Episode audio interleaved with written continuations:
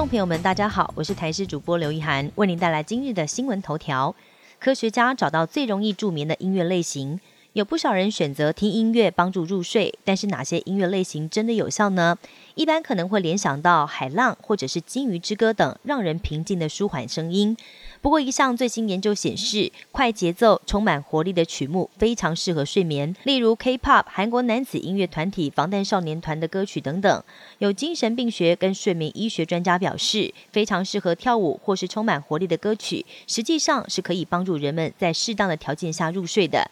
因为这这些歌曲很有可能仍然是结构化、对称的以及可预测，没有响亮的衔接，也没有节奏或强度的突然变化。把握好天气，开春首颗彗星在今天报道，肉眼就有机会看见。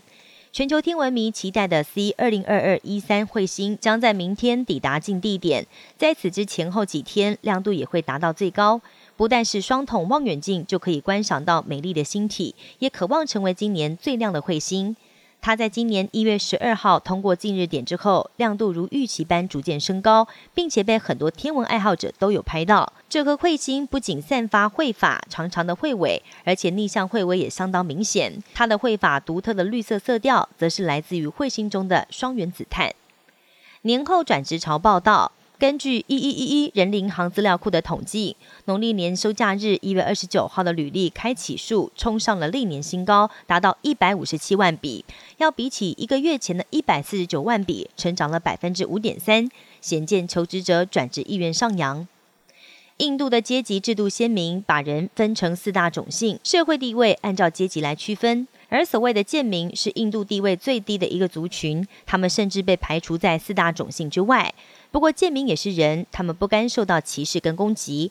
最近，印度西南方有一座庙宇就首度开放贱民入内参拜祈福，这不但是当地八十年来头一遭，更是印度打破阶级对立的试金石。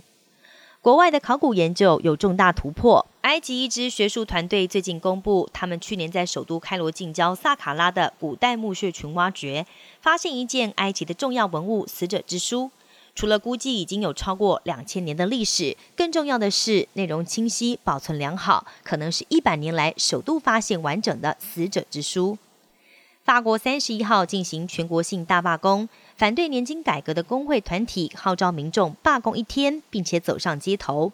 这场大罢工导致全国的交通、供电以及上班上课都受到影响。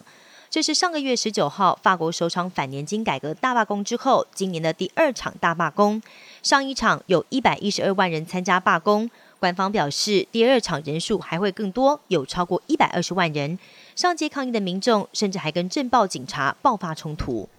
以上新闻由台视新闻编辑播报，感谢您的收听。更多新闻内容，请锁定台视各界新闻以及台视新闻 YouTube 频道。